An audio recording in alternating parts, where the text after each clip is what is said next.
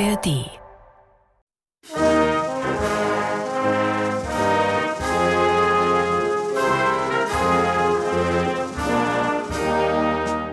The Land of the Free. Das Land der Freiheit. Naja, nicht für alle halt. In bestimmten Bundesstaaten gibt es nämlich inzwischen krasse Einschränkungen der Rechte queerer Menschen. Und das trifft tatsächlich insbesondere Transpersonen. Die sind wirklich akut gefährdet. Meine Krankenschwester darf mir keine Hormone mehr verschreiben. Ich wusste schon mit drei, dass ich trans bin und von da an habe ich darum gekämpft, diese Person werden zu dürfen. Und das möchte ich nicht aufgeben. Genau deshalb fragen wir uns, was geht da eigentlich ab? Wie geht es queeren Menschen in den USA gerade wirklich? Und vor allen Dingen, was haben deutsche PolitikerInnen und ein bayerischer Maßkrug damit zu tun? Das und mehr heute hier bei uns.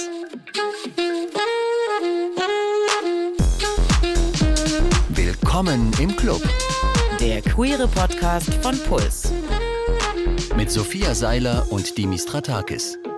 Ich freue mich richtig krass, dass ihr da draußen wieder alle dabei seid. Ich bin Sophia. Und ich bin der Dimi. Und zusammen moderieren wir nun Willkommen im Club, der Podcast für alle Queers und Allies. Yes, wir sind die neuen Hosts von Willkommen im Club und damit ihr uns noch ein bisschen besser kennenlernen könnt, haben wir uns gedacht, machen wir so Minispiele zu Beginn jeder Folge und heute spielen wir zwei Lügen und eine Wahrheit. Es ist also my turn, du musst erraten und gerne alle Leute, die zuhören, ratet gerne mal mit, denn zwei dieser Stories jetzt sind komplett frei erfunden. Auweia. Okay. Erster Fakt. Ich habe mal geschafft, eine ganze Mandarine runterzuschlucken. War eine Wette, frag nicht wie. Alles, was ich sagen kann, ist, macht's einfach nicht nach.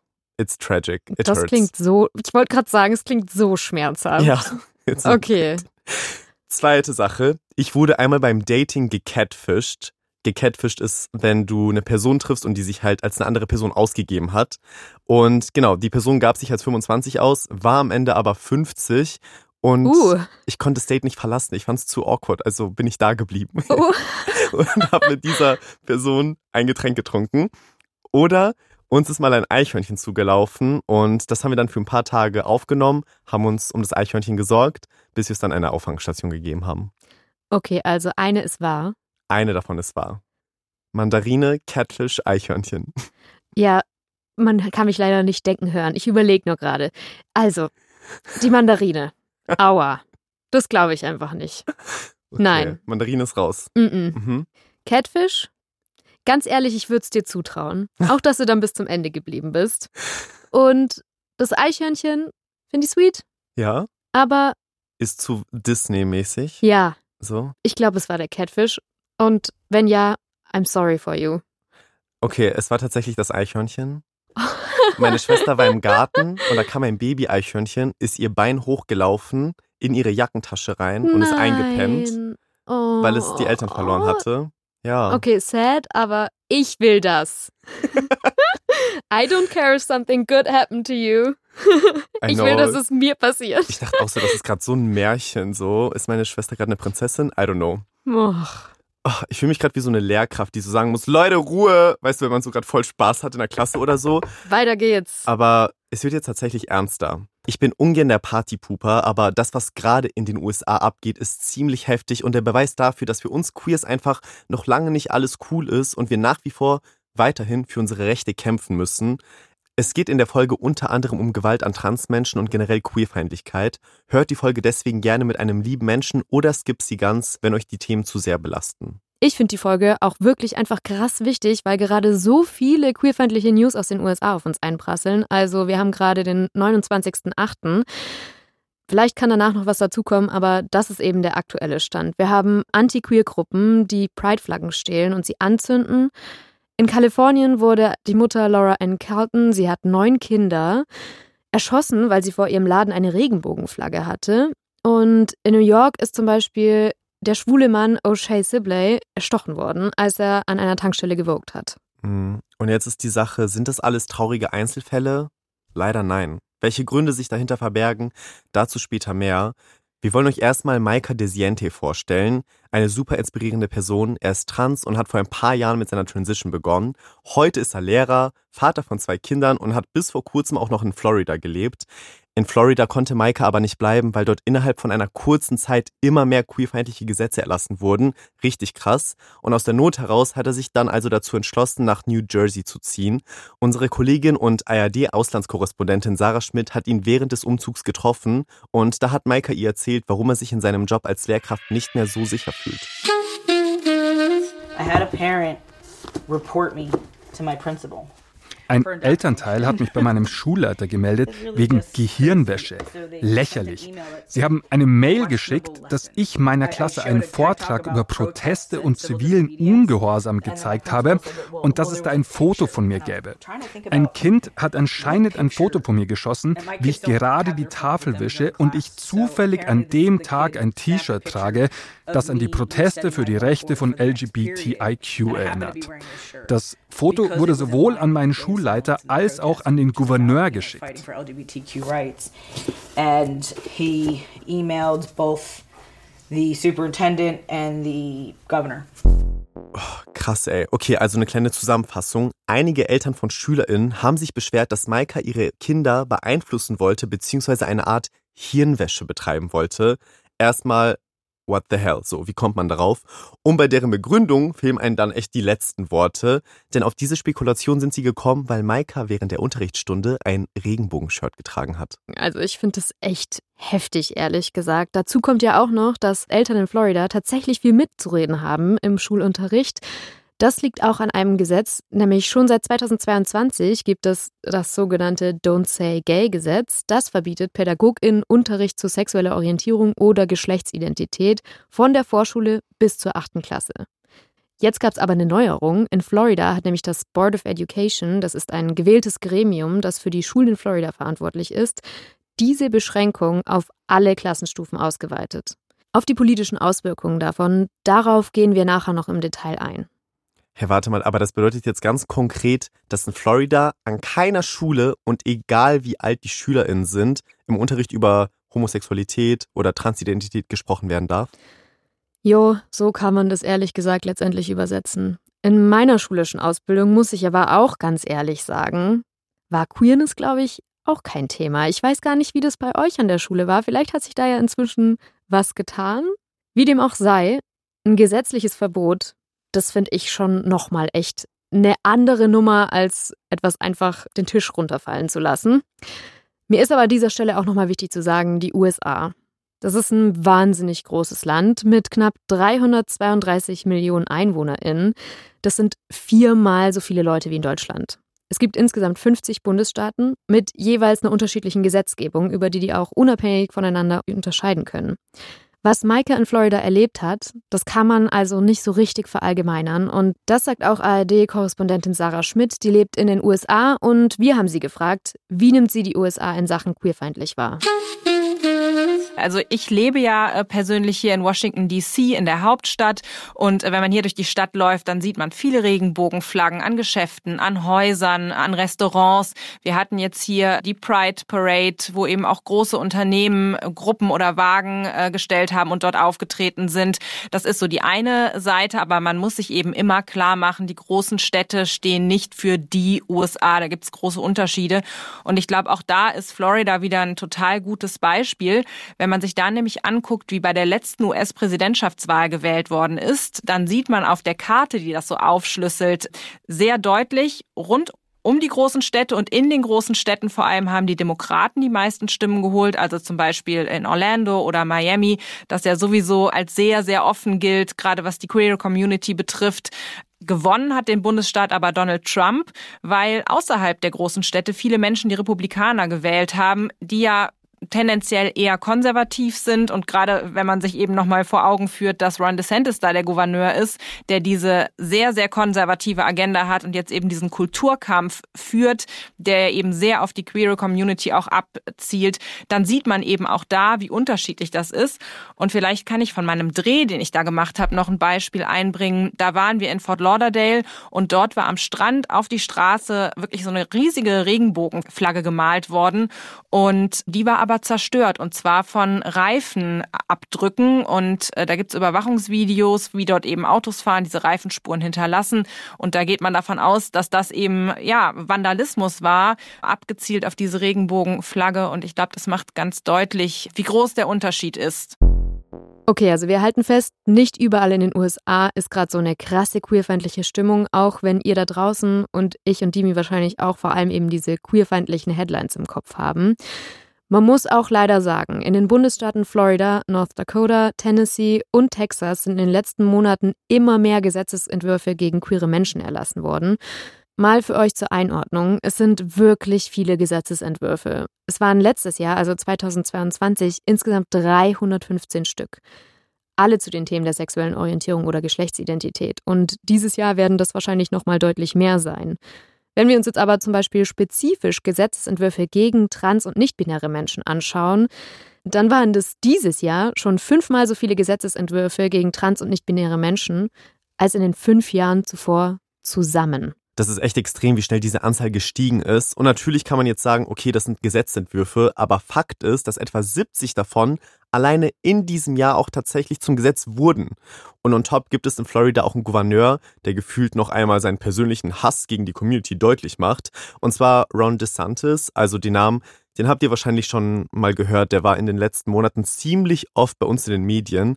Denn das ist ein Republikaner. Das ist also die Partei, die eher konservativ aufgestellt ist und unter anderem auch die Partei von Ex-Präsident Donald Trump. Und jetzt haltet euch fest, denn wir wissen ja, wie Donald Trump so drauf war, ne? Aber für DeSantis ist Trump zu lasch, was seinen Kurs gegenüber LGBTQI-Plus-Menschen betrifft. Und genau dieser Typ unterschreibt halt ein transfeindliches Gesetz nach dem nächsten. Okay, da ist bei manchen vielleicht jetzt die Verwirrung groß. Was zur Hölle ist mit US-Präsident Joe Biden eigentlich? Der ist doch angeblich der mächtigste Mann der Welt. Was tut er denn dagegen? Dann müssen wir leider sagen, ja, aber die USA ist ein föderaler Staat. Das bedeutet, Bundesstaaten haben selbst sehr viel Macht. Ähnlich wie bei uns in Deutschland. Joe Biden kann jetzt also nicht hergehen und bei den einzelnen Bundesstaaten eingreifen und irgendwas verhindern. Wir haben uns natürlich gefragt, was macht das alles mit den Leuten vor Ort? Auf meiner For You-Page zum Beispiel waren auf TikTok echt immer wieder Leute, die in Florida leben und von ihren Struggles dadurch erzählt haben. Darunter ist auch Avery, ein Transmann. Er hat familiäre Wurzeln in Mexiko, lebt aktuell aber in Florida. Eigentlich ist er Musiker, spielt Akustikgitarre und singt, auch bei YouTube. Gerade ist er aber Stagehand, also das sind so die Personen, die Bühnenaufbau machen, die sich so mit Kabelkrams auskennen. Mein Gott, hey, wie geil. Ah, also für Beyoncé oder Dua Lipa bin ich ehrlich, würde ich das auch machen. Und Avery kommt einfach gerade vom Beyoncés Tour zurück. Like what? Da, wo ich wieder hin will, da kommt er gerade zurück. Neid. Wir haben mit Avery auf jeden Fall gesprochen und mussten erstmal wissen, ob der Job wirklich so cool ist, wie es klingt.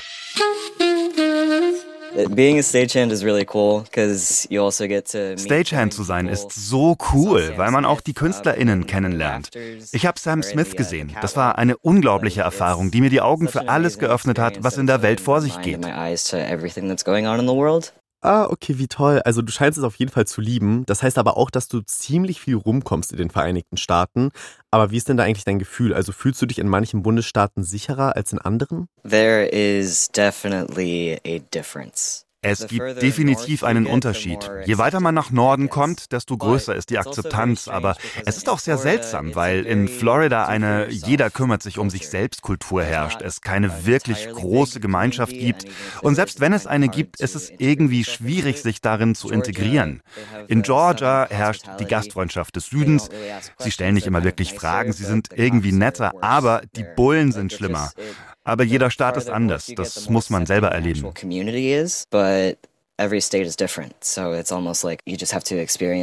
Okay, also je nördlicher man kommt, desto queerfreundlicher ist es dort tendenziell. Mit deiner Partnerperson, genauso wie etliche andere Transmenschen, willst du jetzt Florida verlassen. Ihr geht nach Colorado.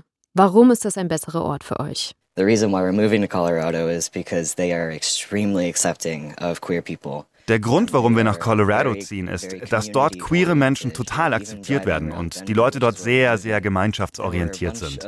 Sogar beim Fahren durch Denver, wo wir hinziehen, waren überall Regenbogenfahnen zu sehen. Diese Repräsentation hat mir und meiner Partnerperson ein Gefühl von Sicherheit gegeben. Meine Partnerperson ist schwarz und nicht binär. Hier unten im Süden fühlt sie sich überhaupt nicht sicher, als wäre es so etwas wie ein Kriegsgebiet. Meine Partnerperson hat kurze Haare, das sieht großartig aus, aber deswegen wird sie manchmal mit einem Mann verwechselt. Und die Rate von Polizeigewalt gegenüber schwarzen Männern und die Brutalitätsrate gegenüber schwarzen Männern im Allgemeinen ist so krass, dass meine Partnerin sogar Angst bekommt, wenn Zay von der Arbeit nach Hause fährt. Hier ist es für niemanden wirklich sicher, der nicht heterosexuell, weiß oder cis ist. Like it's it's not safe really for anyone who isn't straight or white or cis. Boah, mein Herz tut so weh, ne? So etwas zu hören. Mhm. Ich bin auf jeden Fall froh, dass die beiden sich dazu entschieden haben, nach Colorado zu ziehen. Dort sind die Leute laut Avery ziemlich offen. Es gibt überall Regenbogenflaggen und sie fühlen sich da sicherer. Daran sieht man aber auch mal wieder, finde ich, dass vermeintlich kleine Dinge wie so Regenbogenstickern, die man so irgendwie am Ladeneingang sieht oder ja Flaggen, die irgendwo hängen, dass die mehr tun, als man erst denkt. Denn Mhm. die geben einem voll das sichere Gefühl irgendwie. Voll. Und dieser Gedanke, dass man nicht mal zu Hause sicher sein kann, Alter, das ist so, ach, nee, so soll es einfach nicht sein. Und diese Angst ist ja nicht nur so ein Gefühl, das die Leute haben, sondern es ist ja auch for real so. Das FBI hat im März, also vor ein paar Monaten, neue Zahlen gedroppt. Und zwar geht es da um die Hassverbrechen in den USA. Und da kam halt raus, dass von allen Hassverbrechen, die 2022 in den USA erfasst wurden, über 20 Prozent einfach im Zusammenhang stehen mit der sexuellen Orientierung, dem Geschlecht und auch der Geschlechtsidentität der Person. Boah, das ist so heftig, ne? Und umso krasser finde ich dann halt, wenn man an dieser Stelle sagt, dass es weniger Aufklärung geben soll. Und genau das passiert ja durch dieses Verbot für LehrerInnen über queere Themen zu sprechen. Gouverneur Ron DeSantis geht jetzt aber noch weiter. Er hat ein Gesetz unterzeichnet. Nach diesem Gesetz sollen öffentliche Einrichtungen keine geschlechtsangleichende Mittel mehr verschreiben dürfen, also zum Beispiel keine Hormone. Es gibt aber auch ein Gesetz, nach dem an öffentlichen Toiletten nach dem Ausweis gefragt werden kann, um dein eingetragenes Geschlecht zu kontrollieren. Finde ich so heftig. Und auch für Avery haben diese Gesetze massive Auswirkungen auf seinen Alltag, hat er uns erzählt. When I go on these road trips, I have to make sure that I have one of my friends with me who is also my coworkers. Wenn ich solche Arbeits-Roadtrips mache, muss ich sicherstellen, dass ich einen meiner Freunde dabei habe, der auch mein Arbeitskollege ist, nur damit ich mich sicherer fühle. Und ich muss sicher gehen, dass es auf der Toilette eine Einzelkabine gibt und falls nicht, muss ich es mir verkneifen. Es ist eine Menge Stress, weil ich nicht weiß, was sonst noch passieren wird. Meine Krankenschwester darf mir keine Hormone mehr verschreiben. Ich glaube, rund 80 Prozent aller Transpersonen gehen für ihre Gesundheitsfürsorge zu Krankenschwestern. Niemand kann also behaupten, dass die neue Regelung kein direkter Angriff auf uns war. Mein Notfallrezept kann ich auch nicht mehr einlösen, außer ich finde eine Apotheke, die sich nicht an die neuen Vorschriften hält. Jeden Tag fragt man sich, was passieren wird, wie viele falsch informierte Leute uns noch als Pädophile oder Raubtiere bezeichnen und wie sicher ich wirklich bin. Ich lebe nicht mehr in der Innenstadt von Orlando, was die sichere Gegend war. Ich bin an den Stadtrand gezogen. Ich habe sogar Angst, mein Haus zu verlassen und es ist einfach mental sehr anstrengend. Und ich bin nicht der Einzige. And it's just taken a lot of like mental toll. And I'm not the only one. Ich finde es so krass irgendwie. Also ich kann mir das gar nicht vorstellen, persönlich aus meiner Perspektive so. Auffällig finde ich außerdem, dass es halt mal wieder vor allem die trans- und nicht-binäre Community ist, die es trifft. Warum ist das immer so? Ja, und dann on top auch noch in den USA.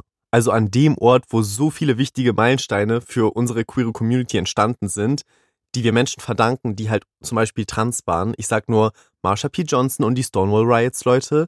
Da reden wir auch kurz in unserer ersten Folge dieser Staffel drüber, beim Regenbogenfist. Hört da einfach gerne mal rein, findet ihr eigentlich überall, wo es Podcasts gibt oder in der ARD-Audiothek. Wir haben also unter anderem der trans- und nicht-binären Community so viel zu verdanken und ausgerechnet ihnen, die sowieso super strugglen mit Diskriminierung im Alltag, werden jetzt die Grundrechte entzogen. Like, was ist los, USA? Are you okay? Ich muss dazu auch leider sagen, dass weiße, alte, cis-heterosexuelle Männer sich in Dinge einmischen wollen, von denen sie vielleicht nicht so viel Ahnung haben, ist nicht unbedingt was Neues. Jetzt frage ich mich aber, warum rücken sie explizit Transmenschen so sehr ins Visier? Und dafür habe ich mit Professor Dr. Sieglinde Lemke gesprochen. Sie ist Professorin der Amerikanistik an der Uni Freiburg und hat außerdem auch noch einen Fokus auf queere Themen. Damit wird Politik gemacht. Also DeSantis in Florida ist da das beste Beispiel. Der hat ja letztes Jahr sein Stop Woke Act irgendwie unterzeichnet und hat dadurch versucht, DEI, also alle möglichen Versuche gegen Diskriminierung vorzugehen und entsprechende Bildungspläne aufzusetzen und Inhalte zu unterrichten. Das hat er eben versucht zu stoppen.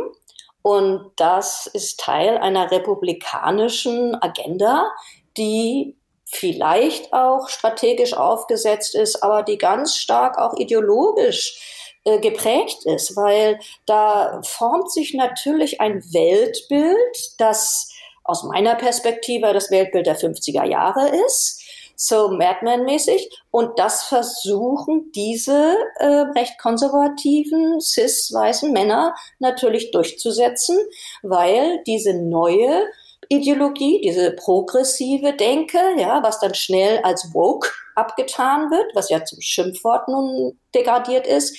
Dagegen versucht man sich zu stellen und das zu bekämpfen und dadurch die eigene Überlegenheit eines ganz bestimmten Wertesystems zu markieren. Wow, also basically andere Gruppen, die sowieso schon Diskriminierungserfahrungen im Alltag machen, die ganze Zeit weiter einengen, um sich selber höher zu positionieren krass, dass wir dieses Level erreicht haben, wirklich. Und im Wahlkampf werden die Republikaner diese Strategie von wir gegen die anderen, was halt gerade Professor Lemke angesprochen hat, sehr, sehr wahrscheinlich noch krasser fahren. Denn damit kriegen sie die Stimmen. Damit überzeugen sie die Leute, die genau auch gegen unsere Community sind und somit auch zum Beispiel die Moms for Liberty, das ist so eine Vereinigung von streng konservativen Müttern, die Bücher mit queerem Content aus den ganzen Schulen verbannen wollen. Das schätzt auch unsere USA-Korrespondentin Sarah Schmidt so ein. Und ich glaube, das hat zwei Gründe. Zum einen ist es ein sehr grundsätzliches Thema. Es gibt hier sehr viele konservative Gruppen in den USA, die für das klassische Familienmodell lobbyieren. Da ist zum Beispiel Moms for Liberty eine dieser Gruppen. Da habe ich während meines Drehs in Florida auch eine Vertreterin dieser Gruppe getroffen zum Interview und die hat auf der einen Seite zwar immer gesagt, jeder soll leben, wie er will und machen, was er will oder was sie will, aber das ist nur ein Teil der Wahrheit. Das war nämlich ein ziemlich schwieriges Interview für mich, weil die Frau auf der einen Seite versucht hat, so meinen Eindruck offen zu klingen. Wie gesagt, jeder soll leben, wie er will. Und gleichzeitig hat sie dann aber eben auch gesagt, dass Kinder im Sexualkundeunterricht indoktriniert werden, dass für sie Unterricht über Homosexualität Indoktrination einer radikalen Linken ist. Und das ist ja genau das, was in Florida eben auch und auch in anderen Staaten übrigens sehr diskutiert wird oder was passiert, dass dort Bücher verboten werden können diejenigen, die dafür eintreten, Bücher zu verbieten, die würden jetzt nie sagen, dass sie Bücher verbieten, aber die, dass sie eben dafür sorgen, dass Kinder bestimmten Einflüssen nicht ausgesetzt werden.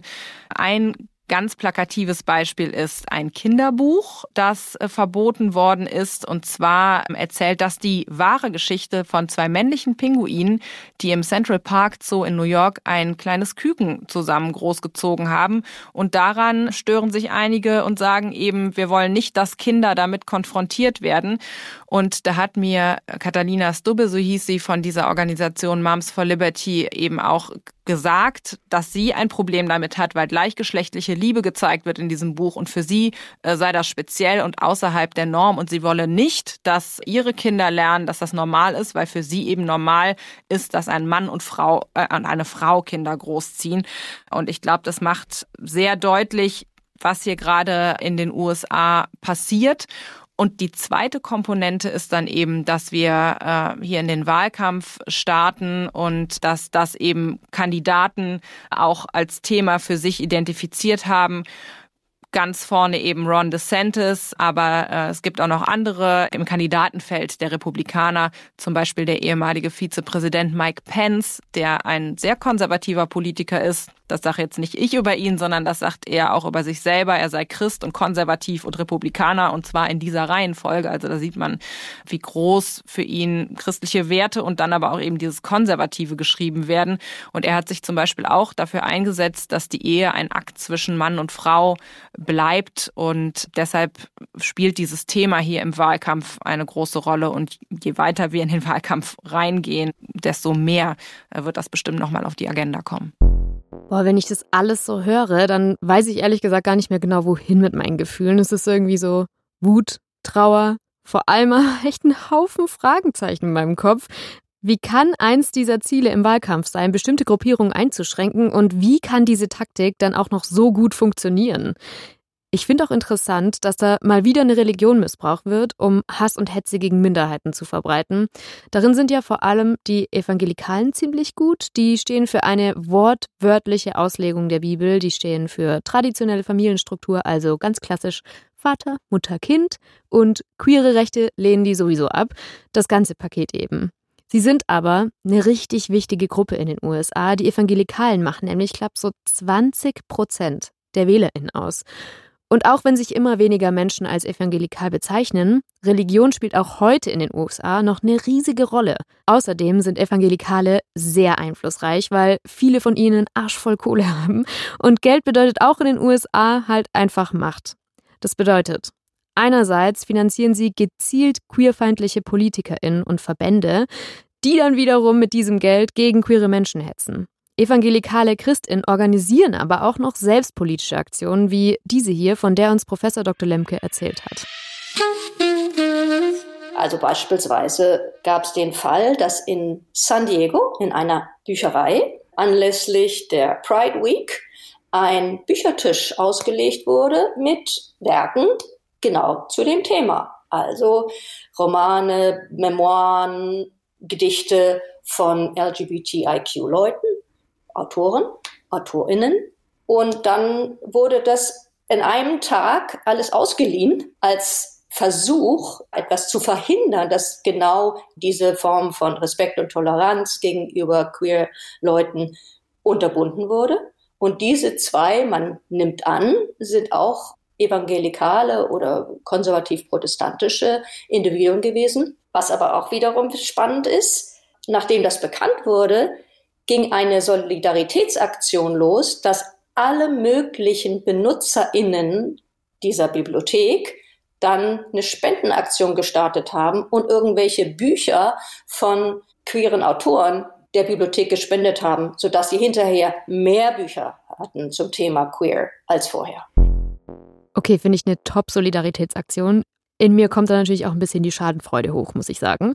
Aber auch heftig, dass es halt überhaupt nötig ist. Weil ich glaube, das ist halt, hat halt wieder so eine krasse Signalwirkung und macht, dass man sich als queere Person einfach nicht mehr safe und willkommen fühlt. Finde ich krass. Voll. Ich bin auch froh, dass es diese Aktion gab, einfach als Zeichen für die queere Community. So, wir sind da und wir hören euch und wir versuchen irgendwie das Beste daraus zu machen. Und wenn wir jetzt denken, oh, das ist alles so weit weg, komm, das passiert alles in den USA und so, naja, das hat schon auch was mit Deutschland zu tun. Also so weit weg ist es dann doch nicht. Auch bei uns macht sich nämlich eine Veränderung bemerkbar. Ich denke da zum Beispiel an diese Riesendebatte, die wir vor ein paar Monaten hatten. Da ging es darum, dass hier in München in der Stadtbücherei Drag Queens und Drag Kings aus Kinderbüchern vorgelesen haben für Kinder.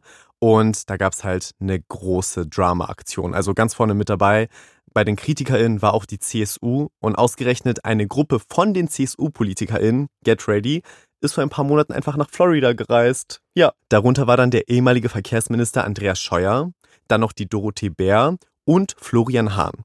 Die sitzen alle übrigens auch im Bundestag und haben einfach Floridas Gouverneur Ron DeSantis besucht. Ihr wisst schon, über den wir eben gesprochen haben, die laufende Red Flag. Ja, die haben die besucht und mit ihm haben sie dann auch ganz stolz für ein Foto posiert und Rate jetzt mal, was Sie als Gastgeschenk bitte mitgebracht haben. Yes, ein Maßkrug. Unfassbar. Also wirklich. Oh Gott, ich oh. kann nicht. Auch da muss ich leider wieder sagen, ich habe das ja eben schon erwähnt, ich finde es wirklich ein furchtbares Signal. Jetzt in dem Fall gerade an alle in Deutschland lebende queere Menschen und natürlich insbesondere für alle Transpersonen. Und ich weiß, die USA ist das Folgenthema, aber auch in Deutschland werden queere Menschen zu Feindbildern gemacht. Zu einem Entwurf des neuen Selbstbestimmungsgesetzes sagt zum Beispiel die CSU-Politikerin Dorothee Bär, die auch in den USA war, dass es, Zitat, ideologisch geprägt durch Einzelinteressen queerer Ränder sei und weiterhin warnt sie vor der, Zitat, Dekonstruktion von Identität und Familie. Ganz ehrlich, Für mich ist es einfach rechter Sprech und klingt auch wirklich ein bisschen inspired by DeSantis. Wirklich, 100% Und genau darum haben wir Professor Lemke mal gefragt, was das für uns jetzt hier zu bedeuten hat. Also kann so eine queerfeindliche Stimmung, wie sie teilweise gerade in den USA herrscht, auch nach Deutschland kommen? Ist es möglich? Das ist meines Erachtens eben Teil eines größeren Kulturkampfes. Wir wie jede Gesellschaft sind eine Gesellschaft im Wandel, im Moment extrem im Wandel. Da kommt die Digitalisierung auf uns zu, da kommen die ganzen Epidemien auf uns zu, da kommen äh, Elitenwechsel auf uns zu und so weiter. Und dann beißt man sich an irgendeinem so Thema fest. Und das wird man auch in Deutschland machen. Es ist ein bekanntes Phänomen, dass wenn sich die BürgerInnen unsicher fühlen, dass es leider als erstes immer irgendwie eine Außenseitergruppe gibt, auf der dann rumgehackt wird. Boah, ich muss sagen, die Wahrheit tut weh. Aber heute habe ich mich so gefühlt, als ob ich wirklich so eine geklatscht bekommen habe, weil ich einfach gemerkt habe, so die queere Rechte sind nicht in Stein gemeißelt. Mhm. So, wir kämpfen jahrelang, wir zeigen uns jahrelang, wir müssen uns die ganze Zeit rechtfertigen, einfach nur für unsere Menschenrechte, für unsere Grundrechte. Und ich habe heute gecheckt, okay, dieser Kampf ist einfach noch lange nicht vorbei. Und zwar so lange nicht, bis wir alle gleichberechtigt sind, egal wen wir lieben oder wie wir uns identifizieren. Und ich meine, das, was in den USA gerade passiert, ist halt einfach ein heftiger Backlash. Und wir können gerade quasi täglich dabei zugucken und die Headlines lesen, aber eine ganz andere Sache ist, wenn man vor Ort ist und den Bundesstaat wechseln muss, weil man sich unsicher fühlt. Deswegen Leute, wenn ihr könnt, zeigt euch. Erhebt bitte eure Stimme. Geht zu Pride Parades, geht demonstrieren für unsere Rechte, für die Rechte aller Menschen, egal welche Geschlechtsidentität oder Sexualität wir haben, oder? Voll. Uff, ist echt ordentlich was zum Sacken lassen, würde ich sagen. Aber. Das war ein Brocken, ey. Ich bin auf jeden Fall trotzdem richtig froh, dass wir mit Avery gesprochen haben, weil ganz ehrlich, man kriegt immer so diese News mit, diese, man liest die Headlines und so, über, erfährt von irgendwelchen Entscheidungen, die irgendwo getroffen wurden. Aber was es dann tatsächlich mit der Lebensrealität von Menschen macht, das ist halt nochmal was ganz anderes, es sich so reinzuziehen. Aber was Gutes. Oh? Ja. Okay. Hör mal, bist du bereit? Für Avery und seine Partnerperson geht's nämlich bald nach Colorado und zwar im Oktober, denn ein lesbisches Paar hat sie über TikTok kontaktiert und denen einfach Wohnraum angeboten. Yes, oh mein Gott, we love. Sweet, oder? Ich lieb's, wenn Queers Queers unterstützen. Ja. Und allgemein sollte es immer so sein. Eigentlich sollten einfach Menschen Menschen unterstützen und es sollte komplett egal sein, wen oder was man liebt. So ist es. Und ich find's richtig sweet, dass du mich nächste Woche unterstützt da gehen wir nämlich zusammen auf eine Sex-Positive Party. Ja, Leute, we really said, von den USA gehen wir direkt in die Darkrooms. ähm, wir gehen zu einer sex-positiven Party. Die Beschreibung von dieser Party lautet, der Darkroom fängt auf dem Dancefloor an. Ich finde es so krass, weil ich war noch nie auf einer sex-positiven Party. Ich war noch nie in einem Darkroom. Also, ähm, ich sag mal so, es wird eine Challenge. Also ich glaube, das wird eine aufregende Nacht. Ich auch. Ey, okay, wir hören uns nächste Woche, Leute. Schaltet auf jeden Fall ein. It's gonna be spicy. Tschüssi. Ciao. Redaktion Mila Hana, Kati Röb, Daniel Tonaleva, Alex Reinsberg. Produktion Hanna Meyer. Sounddesign Benedikt Wiesmeier, Enno Rangnick. Grafik Christopher Roos van Rosen, Max Fesel und Fabian Stoffers. Puls. Puh, in der Folge heute haben wir so richtig gelernt, was es bedeutet, seine Heimat zu verlassen. Wir empfehlen euch zu dem Thema den Podcast Kinder der Flucht. Unsere Kollegin Sharzad Osterer redet im Podcast mit vier Frauen und Müttern, deren Leben von einer Flucht geprägt wurde. Zum Beispiel mit einer Mutter, die eine lebensgefährliche Flucht über das Mittelmeer in Kauf nimmt, um sich und ihre Kinder in Sicherheit zu bringen. Unbedingt reinhören in der ARD Audiothek.